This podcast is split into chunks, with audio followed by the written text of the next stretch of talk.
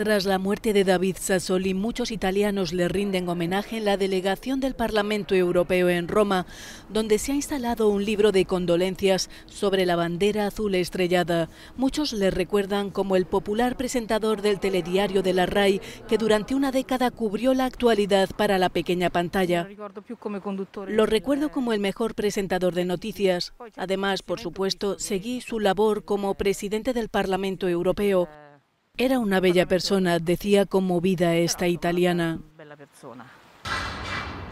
Un manso y taciturno final. Así ha sido la despedida institucional de David Sassoli, el periodista que se convirtió en político bajo el signo de la moderación, la discreción y el diálogo.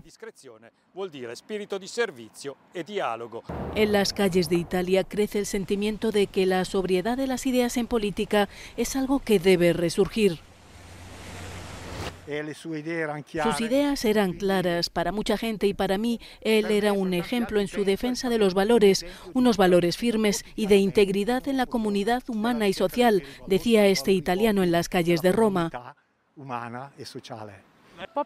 Hace falta más tolerancia y amabilidad y él la tenía y no merecía morirse tan pronto, decía esta otra italiana.